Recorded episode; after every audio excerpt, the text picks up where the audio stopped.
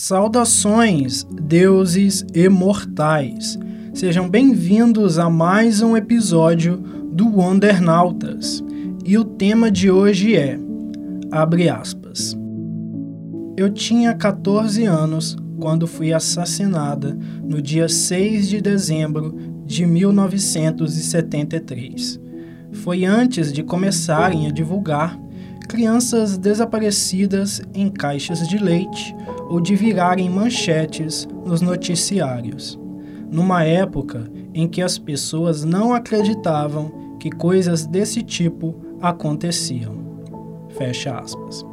Essa é uma fala de Suzy Salmon, uma personagem do filme Um Olhar do Paraíso, de 2009. Através desse e de exemplos como a série de horror Outros, de 2021, falaremos hoje sobre um terror concreto e palpável em nossa realidade: o abuso e exploração de crianças e adolescentes. O Maio Laranja está chegando ao fim, mas falar de conscientização e proteção às vítimas sempre é importante. Me acompanhe depois dos recadinhos e da vinheta.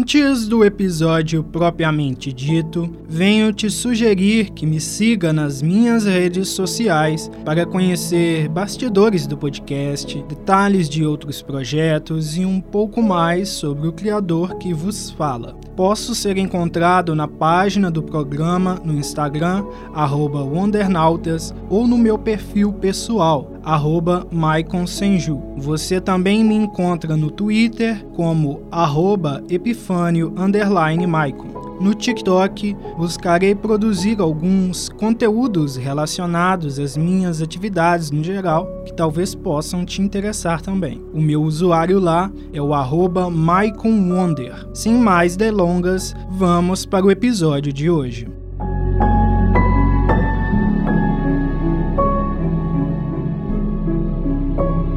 Dadas as apresentações do nosso tema, eu venho introduzir a convidada de hoje, Nayara Gomes, de 37 anos, que reside em Contagem, Minas Gerais. Primeira vez aqui, seja bem-vinda. Te dá o espacinho para você se apresentar um pouquinho. Como o Michael já falou, meu nome é Nayara, é, eu sou residente em Contagem, sou advogada, atuei no Conselho Tutelar no município de Contagem no período de três anos e dois anos na Procuradoria-Geral do município como assessora jurídica. Atualmente estou finalizando o meu curso de jornalismo e essa experiência de trabalhar no Conselho Tutelar com criança e adolescentes foi uma experiência muito rica e que eu estou aqui hoje para compartilhar com vocês. A gente até chegou a conversar em off, né, sobre essa ideia que eu tive.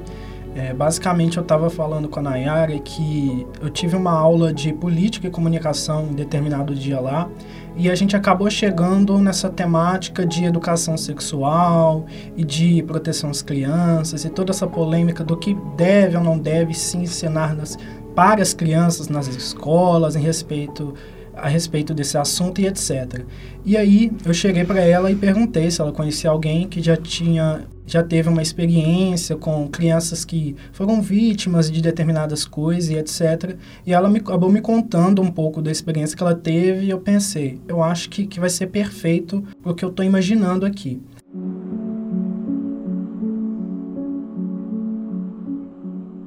Eu vou estar fazendo uma pequena introdução da importância de ser celebrado o Maio Laranja.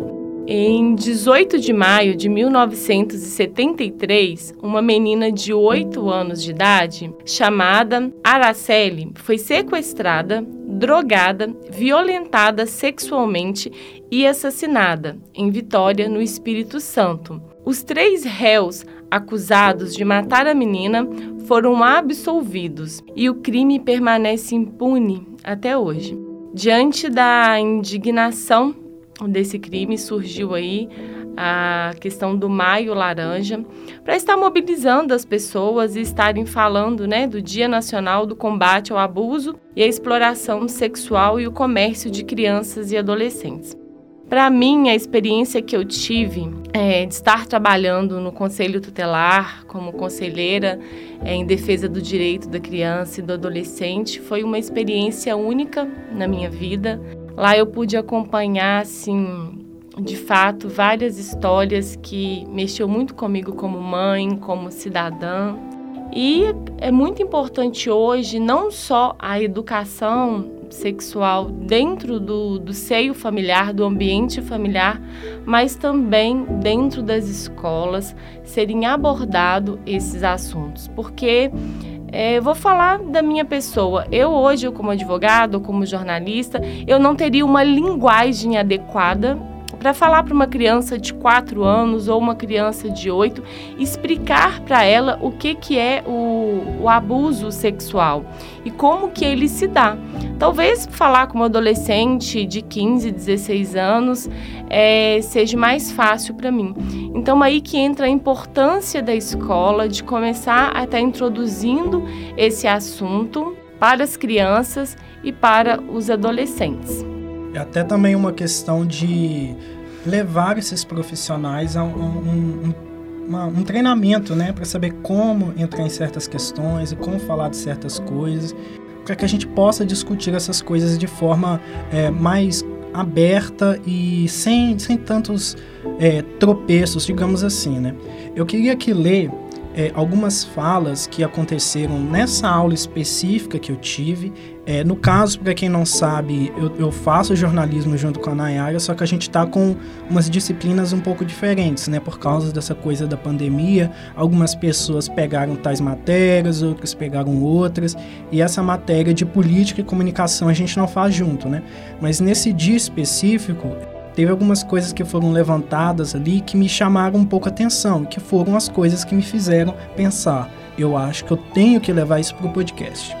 A primeira fala foi o seguinte, de, de, um aluno específico, a gente não vai dar nome aos bois aqui, digamos, né? Mas ele falou o seguinte, abre aspas, certo, você disse que tratar esse assunto nas escolas tapariam as brechas na família para os abusos mas tem que considerar que famílias tradicionais e religiosas têm a capacidade de educar seus filhos a estes assuntos e que, de fato, o tratamento disso na escola pode influenciar negativamente na educação dos filhos dessas famílias. A realidade é de que, independente do que mude ou seja decidido, alguém estará sendo prejudicado acho que não existe, quanto a esse assunto, uma solução fácil. Fecha aspas.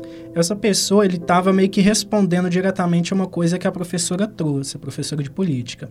E aí eu acabei dando a minha opinião também diante desse assunto, que foi o seguinte, abre aspas. Eu realmente não vejo malefício na educação sexual, na educação das crianças. Pelo contrário, arma essas crianças contra situações abusivas que no normalmente são difíceis de diferenciar. Educação sexual não é sobre sexualizar crianças, mas levar elas, levar a elas informação para se protegerem. Muito antes de surgir pauta de educação sexual nas escolas, programas de TV e publicidade estavam sexualizando mulheres e homens entre aspas, educando seus filhos a comportamentos normativos do que é ser homem. Não são raros os relatos de homens que foram induzidos a consumir pornografia, a relações com profissionais do sexo e etc. por seus próprios pais.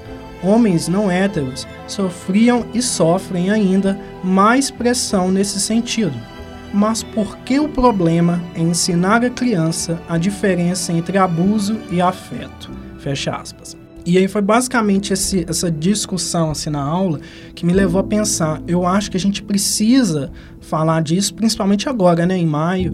É, depois, quando a gente foi conversando, você me falou do Maio Laranja, eu pensei, nossa, eu preciso falar disso. Porque eu tento trazer aqui no podcast essas discussões que são um pouco sobre cultura pop, mas um pouco também sobre questões reais, né, da nossa sociedade. Porque a gente está falando de situações que crianças reais, adolescentes reais vivem, infelizmente todos os dias, né? Às vezes até em ambientes que deveriam protegê-los. E aí a gente vai entrar um pouquinho mais nessa questão dos ambientes é, mais adiante. Mas aí eu queria começar agora relacionando com um filme que eu mencionei lá na introdução, que é Um Olhar do Paraíso, de 2009, né? Esse filme, com a direção de Peter Jackson e roteiro também de Peter Jackson, com Fran Walsh, é uma trama que acompanha a jornada espiritual de Suzy Salmon, após ela ser assassinada por um abusador. E essas experiências consequentes que ela teve, que os familiares teve, se tornam assim a, a, o fio da narrativa, né? O filme toca muito nessas questões delicadas, sem explorar violência gratuita, que é uma coisa que eu achei muito interessante, porque você entende o que aconteceu com, com a personagem. O filme não precisa ficar colocando uma coisa muito gráfica, muito expositiva, só para impactar, sabe? É, uma, é, uma, é de uma delicadeza que eu achei bem interessante. Abre aspas. Eu tinha 14 anos quando fui assassinada no dia 6 de dezembro de 1973. Foi antes de começarem a divulgar crianças desaparecidas em caixas de leite ou de virarem manchetes nos noticiários, numa época em que as pessoas acreditavam que coisas desse tipo não aconteciam. Fecha aspas. E aí, se a gente relaciona com o, o que foi discutido ali na sala, você percebe que de fato as pessoas parecem que elas não se atentam para o que de fato acontece, sabe? Porque tem coisas acontecendo com crianças e com adolescentes. E que o grande perigo Será que é de fato a, a, escola falar sobre um assunto ou o que está acontecendo com essas crianças? Né? Eu acho que é uma coisa que a gente precisa parar para pensar penso eu que infelizmente muita, muitas pessoas acham que isso não vai acontecer com seus filhos, com seus sobrinhos, com seus irmãos, mas infelizmente acontece, né? E parece que existe esse temor de tocar em certos assuntos e, e acaba que esse temor facilita com que certas situações ocorram, né? O que, que você pensa a respeito de tudo isso, principalmente considerando a experiência profissional que você teve? Olha, dentro da minha experiência profissional, eu sou totalmente a favor é, das escolas estarem trabalhando esse tema. E, e, a criança e o adolescente está recebendo ali, conforme eu falei, de acordo com a idade, a, a educação adequada. Por quê? É, em alguns casos, é, fica muito visível, e isso é pesquisa estatística, que assim, 80, 90% dos casos de abuso, seja ele na infância ou na adolescência, ele ocorre dentro do seio familiar. Quando não é por parente, acaba sendo por um vizinho, por um familiar de um coleguinha que os pais permitiram com que ele passasse um dia ou uma tarde na casa de um conhecido. Então isso é muito corriqueiro, muito mais do que a gente imagina. Por que que eu bato nessa tecla assim? Que porque a escola, ela é a segunda casa da criança e do adolescente. Às vezes aquela criança ou adolescente ela passa mais tempo com o seu professor do que com seus próprios pais. Então, pais têm que ficar atento quando a criança tem um rendimento ruim na escola, quando ela está mais tristezinha, é tentar entender o que que está acontecendo. Se ela foi para casa de alguém, ela voltou diferente. Se em algum determinado momento ela não quer estar na companhia de algum amiguinho, não quer estar na companhia de um familiar. E no Conselho Tutelar a gente faz muito esse, esse trabalho de proximidade. Porque os professores, na maioria dos casos, são eles que conseguem ter essa percepção até maior do que os próprios pais que aquela criança ou adolescente está sendo vítima de abuso sexual. Então, para mim é super importante ser tratado esse assunto dentro da escola, sim, até porque a maioria dos casos, os abusos ocorrem dentro do seio familiar. E assim, eu já presenciei casos do professor estar tá contando uma história ou da televisão abordar um filme, uma novela e aquele personagem passar por uma situação e as crianças e adolescentes trazerem aquela discussão para a sala de aula. Ah, eu vi isso naquela novela, naquele filme. Olha, isso também acontece comigo na minha casa. E o professor conseguir conversar, investigar investigar, chamar os pais naquela escola ou até mesmo fazer uma denúncia para o conselho tutelar estar tá dando sequência na tratativa do caso. Pois é, e você toca em alguns aspectos que, que faz a gente lembrar, né? Se isso acontece com tanta frequência nas, em casa, né, na família, por que será que tanta gente teme a educação sexual nas escolas, né? A gente percebe que, infelizmente, existe uma relação entre as duas coisas, porque se acontece tanto com determinadas pessoas e muitas vezes essas mesmas pessoas usam um discurso contra a educação sexual, então existe aí um ponto de encontro que infelizmente é criminoso, né?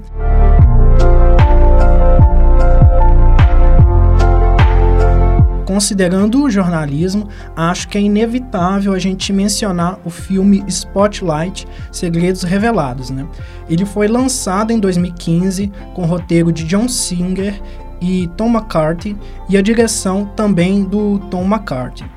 O filme ele é baseado em um caso real de abusos sexuais que aconteceram dentro da Igreja Católica contra, contra crianças e adolescentes.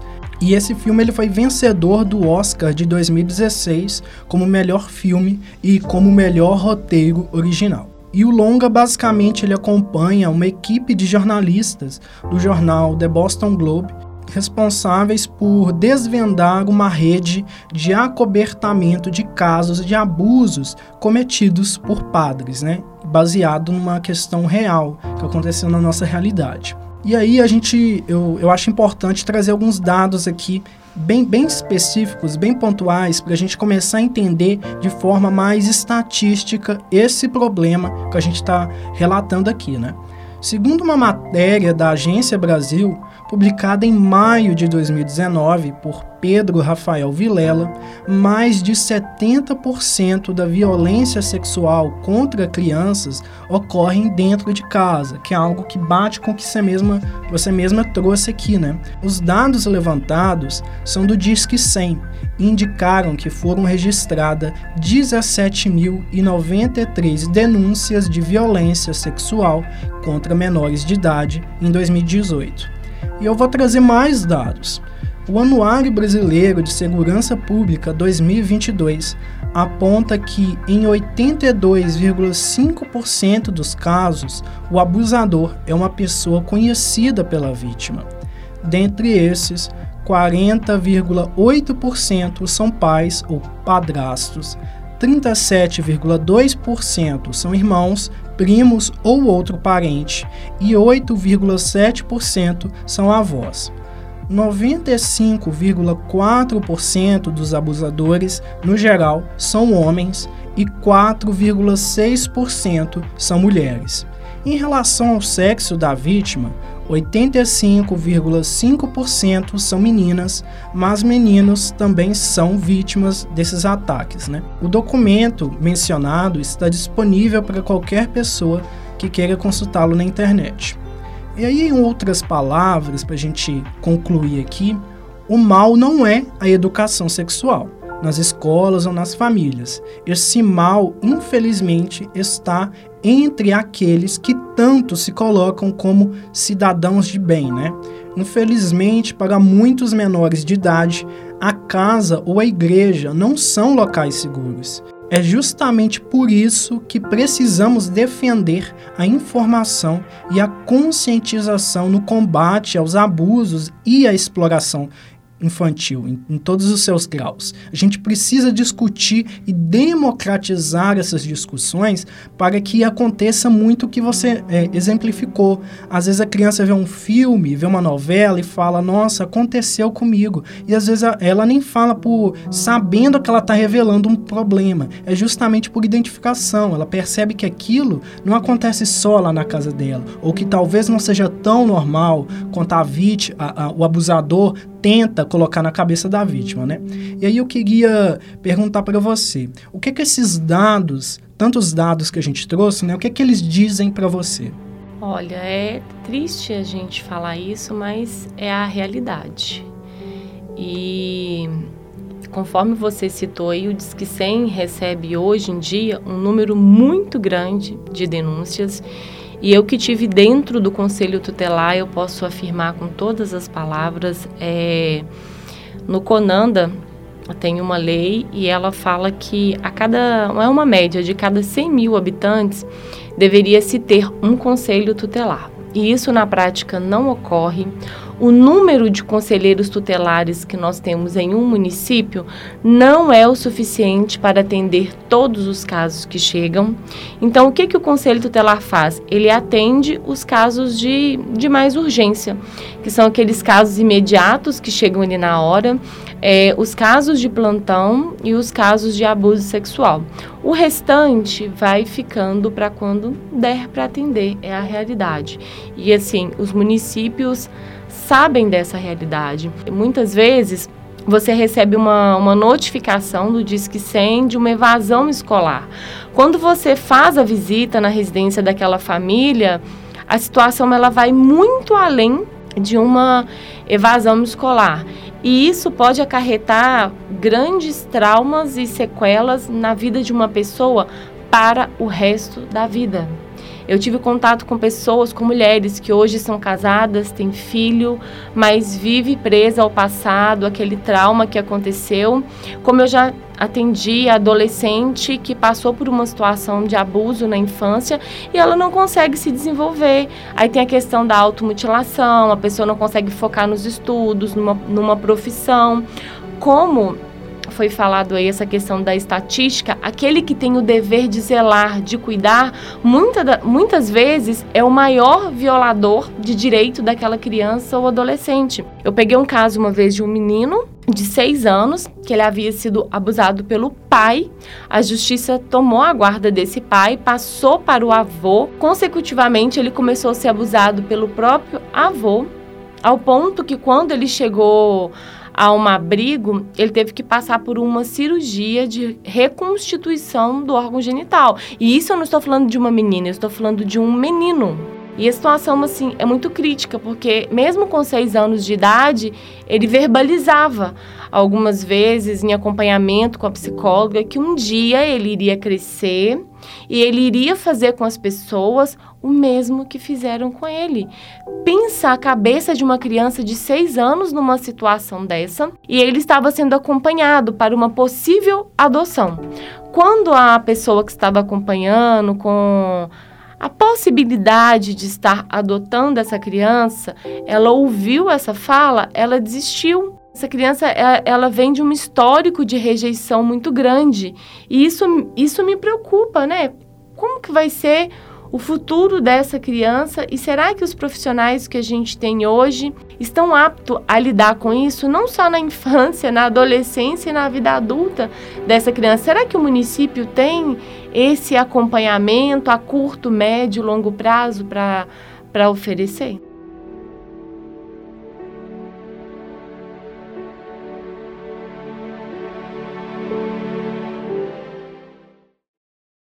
quando você fala e você toca numa coisa que eu queria de fato trazer para esse episódio, que é essa questão de imaginar como será o futuro desse indivíduo que foi marcado por essas experiências, né? Porque quando a gente fala de questão de tratar de abuso e de combate a isso, as pessoas sempre pensam muito ali naquele momento, né? Porque se a gente está falando de abuso infantil, a pessoa pensa, ah, vamos tratar aqui e, e vamos lidar com isso aqui e tal. Mas você tem que pensar também, daqui a 10, 15, 20 anos, como esse indivíduo vai estar e o quanto ele ficará marcado por essas experiências violências, né? Porque aí você, o exemplo que você traz mesmo a violência ela está sendo perpetuada. Então a, a vítima, é, às vezes, futuramente se torna o, o, a pessoa que machuca porque foi ensinado a ela dessa forma, porque ela teve como experiências tantos traumas e tantas feridas que ela não sabe como não perpetuar isso. Então a gente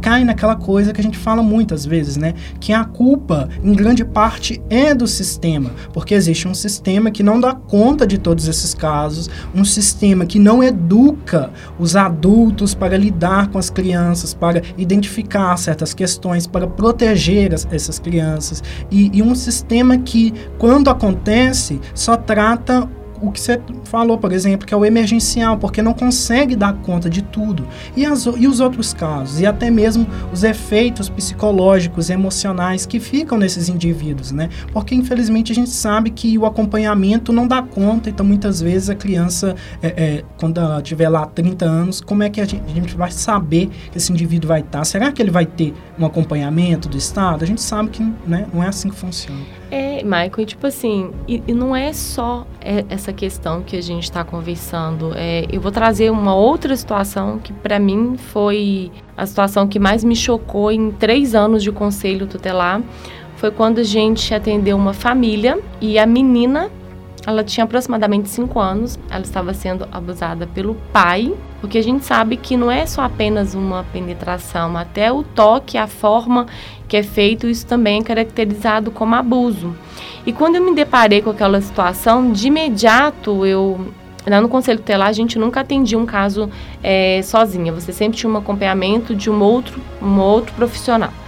E aí eu falei com essa amiga de trabalho, falei assim, gente, essa criança tem cinco anos, a gente tem que eu falei com ela que a gente deveria tomar uma atitude urgente, ah, que era retirar essa criança do seio familiar, porque ela estava sendo abusada pelo próprio pai. E aí eu me deparei com uma outra situação, que era o carinho dessa criança pelo pai, o amor dessa criança pelo pai. Então pensa comigo, essa criança ela, tá, ela não sabe que aquilo que ocorre entre é ela e o pai é errado, que aquilo é um abuso.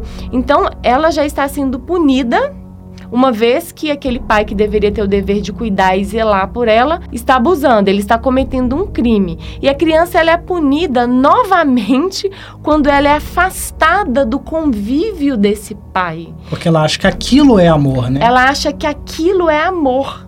Sim. E como que você vai fazer essa desconstrução para essa criança? Porque afinal, ele é o pai dela.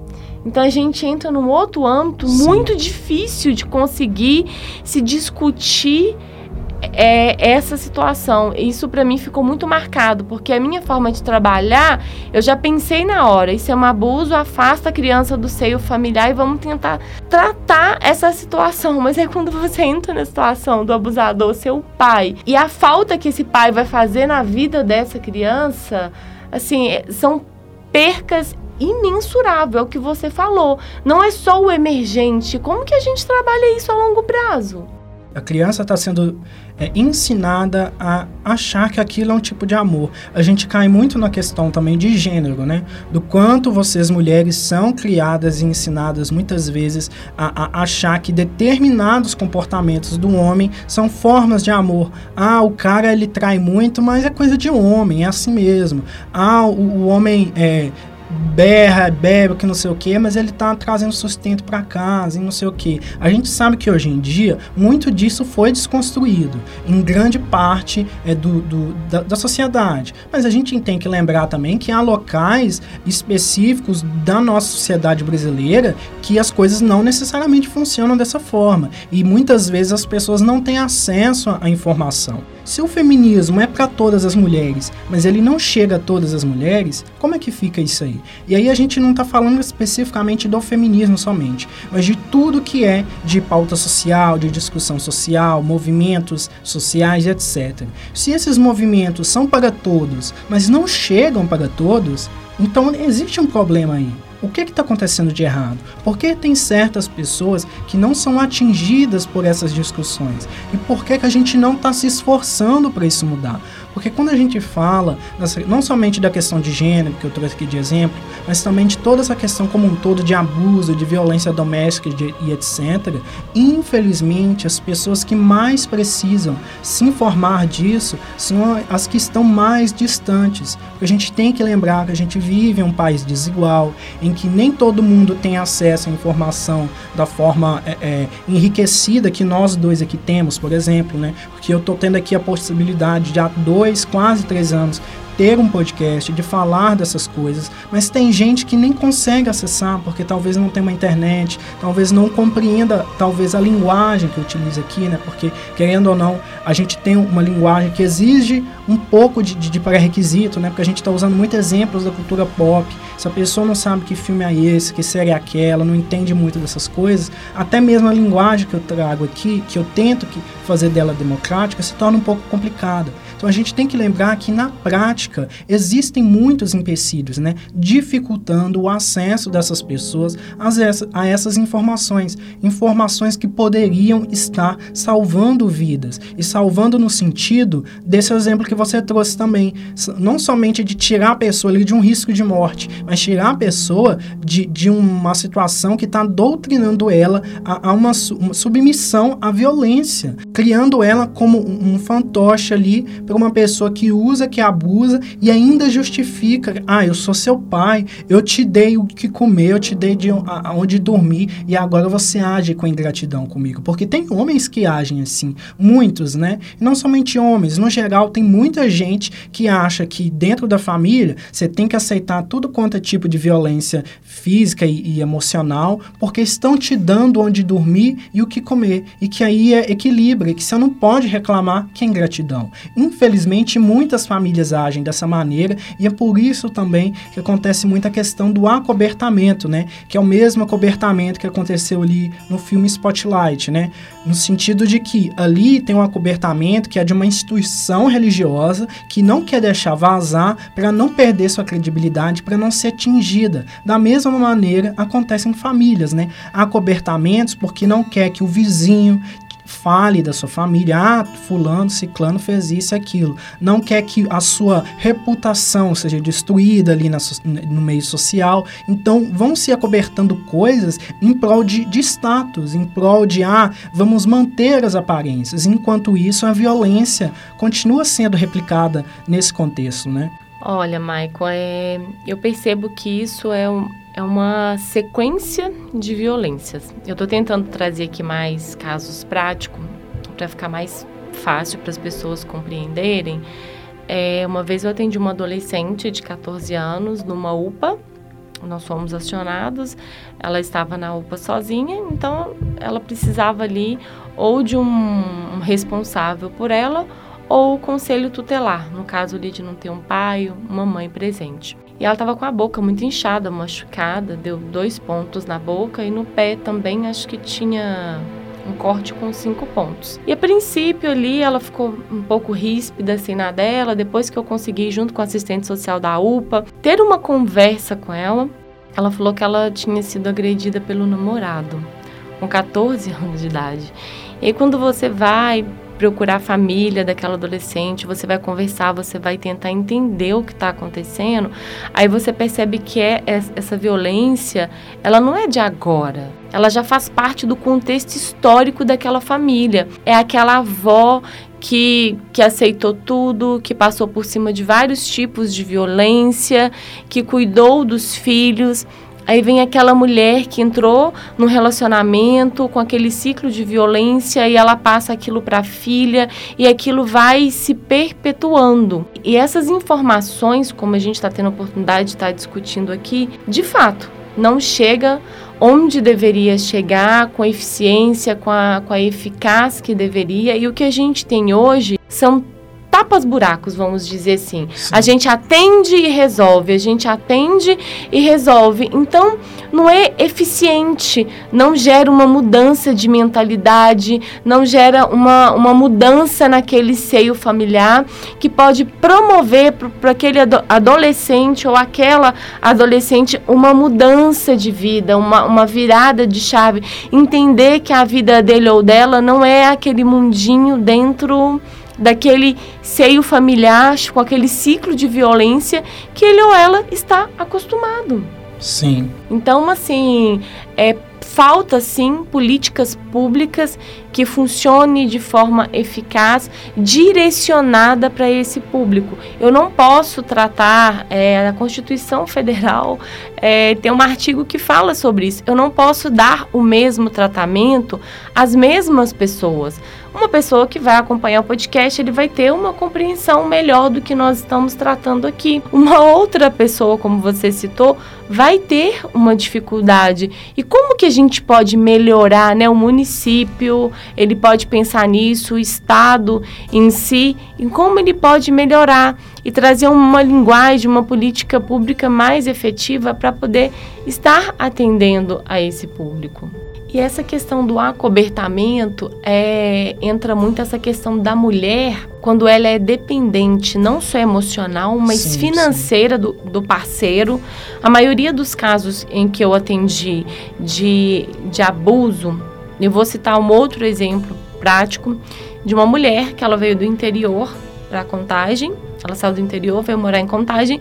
Ela já tinha uma filha e nisso ela foi trabalhar no local, se envolveu no relacionamento e com muitas dificuldades para se manter ali na cidade junto com a filha, e ela não demonstrava o desejo de retornar para sua cidade. Eu imagino que ela deve ter pensado o seguinte: "Ah, eu vou para a cidade grande, a possibilidade de mudar de vida, e como que a pessoa retorna para sua cidade grávida de um outro filho e com a condição financeira inferior àquela que ela saiu da sua cidade natal, da sua cidade de origem. Então ela estava se relacionando com um companheiro, ela tinha ali uma certa estrutura que ele proporcionava, né, o, o sustento da casa, a casa, tinha um filho com aquela mulher, mas atitudes dele com a filha dela de 9 anos deixava claro pra gente essa questão do abuso sexual. E numa conversa com essa mãe, a menina tinha 9 anos. Essa mãe verbalizou para mim essa frase.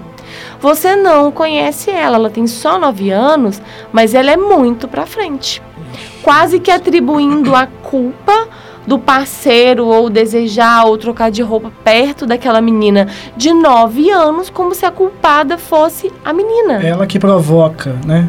Esse ela pensamento. que provoca, foi praticamente isso que ela quis dizer. Ela que provoca o meu esposo. Isso para mim também foi chocante, essa questão do acobertamento, porque esse acobertamento vem da mãe que tinha o dever de cuidar e zelar por essa criança e o abuso continua no âmbito familiar. Aí um exemplo prático que você acabou de dar do quanto é, é, o machismo e que está estruturalizado, que está enraizado na sociedade, destrói vidas, porque essa menina ela está sofrendo na pele as consequências de uma série de pensamentos extremamente retrógrados que, que deveriam ser abolidos, mas infelizmente continuam aí, né?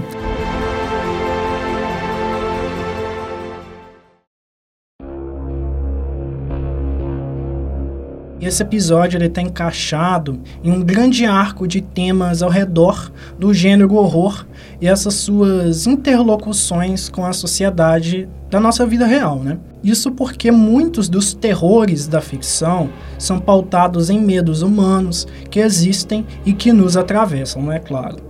Muito provavelmente para pais que amam é, seus filhos, nada é mais aterrorizante que um filho vitimado por abuso e violência. Pelo menos em tese, né? A gente acaba vendo que na prática, como os casos que você traz, nem sempre é isso que ocorre. É por isso que eu pensei nesse episódio ao me deparar com a personagem Betty Wendell na série Outros, de 2021.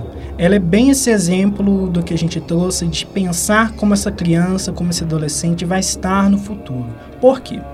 A série classificada por muitos como terror social, causou bastante polêmica porque em muitas das suas cenas é, ela é muito gráfica e muito expositiva. Inclusive tem alguns momentos que são difíceis de se, de se acompanhar, você continuar vendo a série. O terror social é um tipo de trama de horror que escancara medos reais conectados a questões sociais, como o racismo e o machismo, né? E a narrativa dessa série ela é ambientada nos anos 50 e acompanha os Emory, uma família de mãe, pai e duas filhas negras que se muda para um bairro em Los Angeles, Estados Unidos. No novo lar, eles meio que precisam lidar com a ameaça do racismo e com forças sobrenaturais ancestrais. E a Beth Wendell é uma dos vizinhos racistas dessa família. Acontece que a personagem tem os seus próprios problemas, mas parece que ela não quer enxergar, que ela não consegue enxergá-los. E há dois subtextos interessantes ao redor do núcleo da Beth. O primeiro é que o seu marido ocasionalmente se mostra meio que desinteressado pela própria mulher. E, e uma determinada cena da, da, série, inclusive, deixa subentendido que ele frequenta um bar para encontros gays. O segundo é ainda mais pesado, que é sobre o relacionamento da Beth com seus pais. Irritada com a presença dos vizinhos negros, né, porque ela é racista, ela procura seu pai, meio que uma medida desesperada para ter dinheiro e se mudar e se livrar do problema, que na cabeça dela é absurdo. Quando a Beth conversa com o pai, em seguida com a mãe, você chega a achar que ele é o bonzinho da história e a mãe é a carrasca, porque a mãe age de uma maneira tipo assim: nossa, nem queria que você estivesse aqui. Aos poucos, no entanto, a gente vai entendendo que a coisa não é bem assim. Para que receba o dinheiro desejado e necessário para uma mudança de casa, de áreas, digamos assim, a Beth é, entre aspas, convidada a ficar para o jantar. E uma cena específica nos diz muito sem falar nada. Beth ela tá ali sentada na cama diante do banheiro com a porta aberta e isso enquanto seu pai enche a banheira para sua filha. Depois de falar sobre ela tomar um banho, aquela coisa. Mas dá para entender que a personagem sofria abusos do pai na infância e, a forma como a sua mãe age com, com ela é meramente um reflexo do quanto a matriarca desejou que sua filha jamais retornasse. E aí a gente entra até nesse exemplo que você trouxe. A mãe sabia.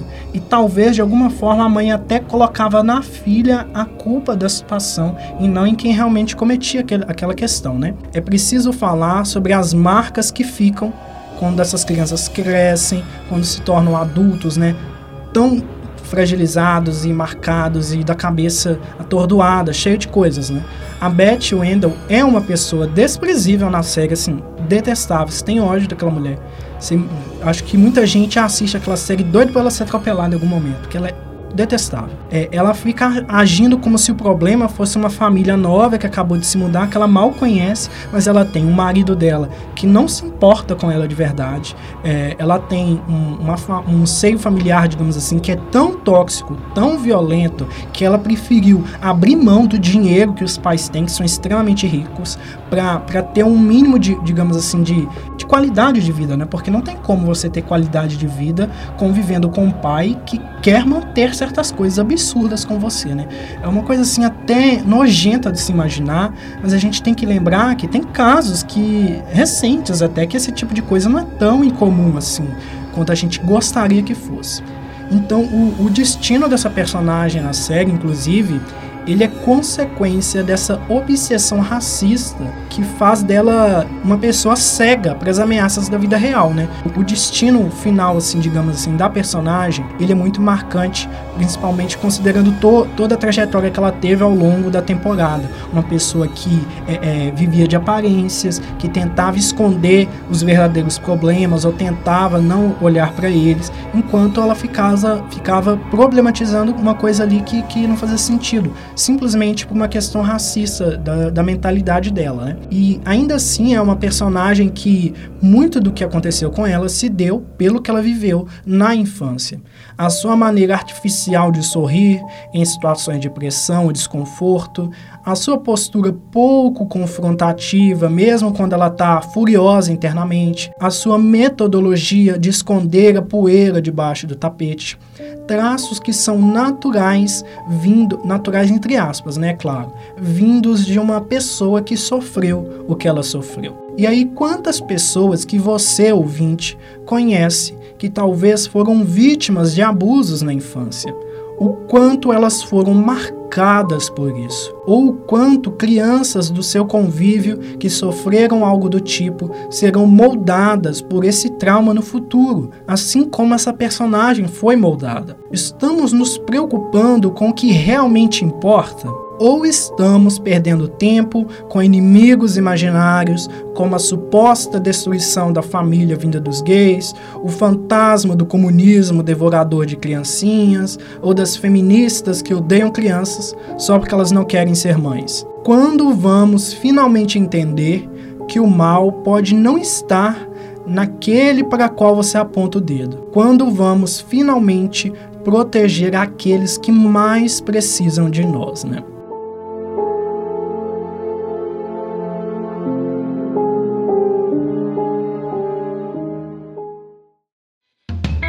Queria ler uma dinâmica que eu fiz na página do Instagram, que eu perguntei o seguinte, né?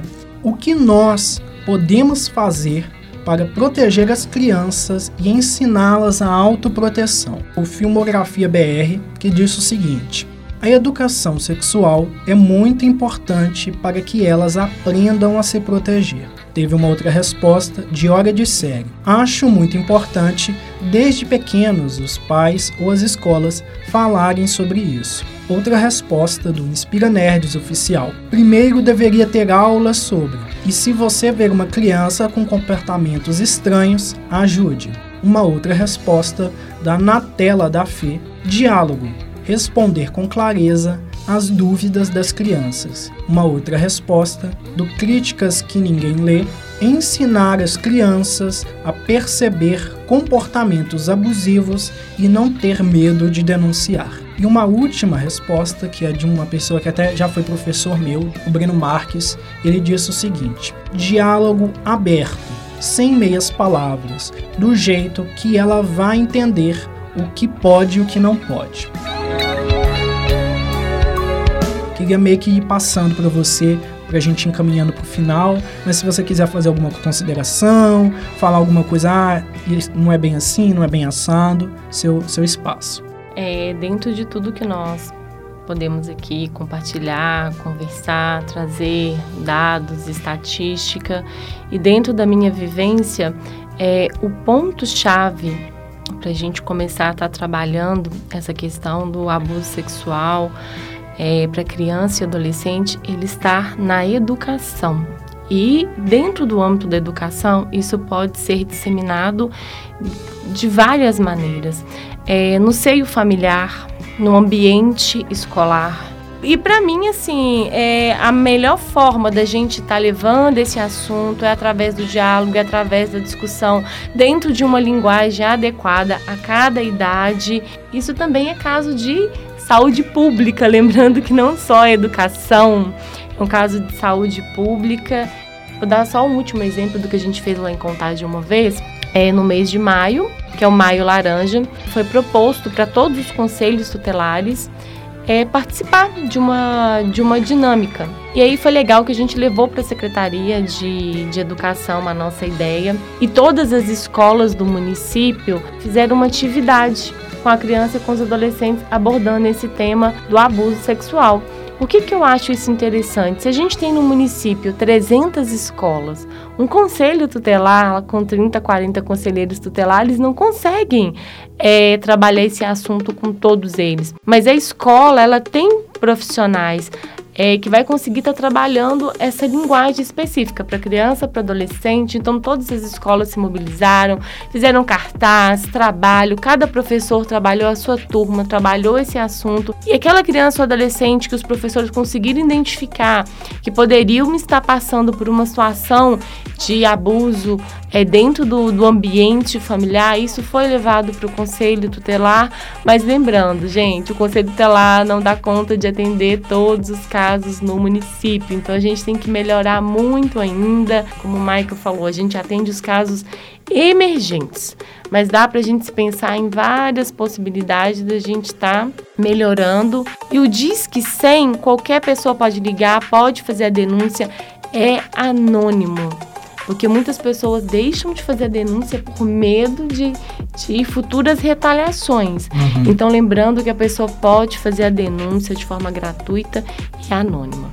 Enquanto algumas instituições não dão conta de tudo, a gente pode ter outros meios para colaborar, né? A cultura pop, a comunicação, o jornalismo, todas essas mídias, elas têm, um, uma, eles têm um poder para conseguir ajudar nesses problemas, né? Nós, enquanto comunicadores, mas nós também, enquanto consumidores dessas comunicações, seja de, de entretenimento, seja de informação, a gente tem um pouco de, de, de é, dever, digamos assim, em toda essa discussão. A gente tem que problematizar certas coisas, apontar o dedo para certas coisas e cobrar né, melhorias, porque é a partir disso que a gente constrói um mundo melhor. E aí eu quero te agradecer. Se você quiser criticar alguém da PUC Minas, a gente, a gente tira na edição depois, qualquer coisa. e é isso. Não, eu só quero agradecer você pela participação. É, foi muito rico tudo que a gente pôde discutir aqui através de filmes, através de dados estatísticos, levar um pouquinho aí de conhecimento, informação e conseguir também trazer casos práticos que eu acho que fica mais fácil para o ouvinte conseguir visualizar melhor como que se dá essas situações aí de abuso dentro do, do ambiente familiar, é, na escola, no ambiente de trabalho. A gente começa a visualizar isso daí e externar isso, né, para o mundo aqui fora. Né? Eu só quero agradecer mesmo, foi um prazer. Eu que agradeço. E agradeço também o ouvinte que chegou até aqui. Se liga que nos próximos sábados a gente vai continuar trazendo essas temáticas meio de horror, meio de realidade. Eu acho que todas no geral são temáticas que fazem a diferença para a sociedade. Então é isso, espero que tenham gostado e que a glória de Gaia esteja com você.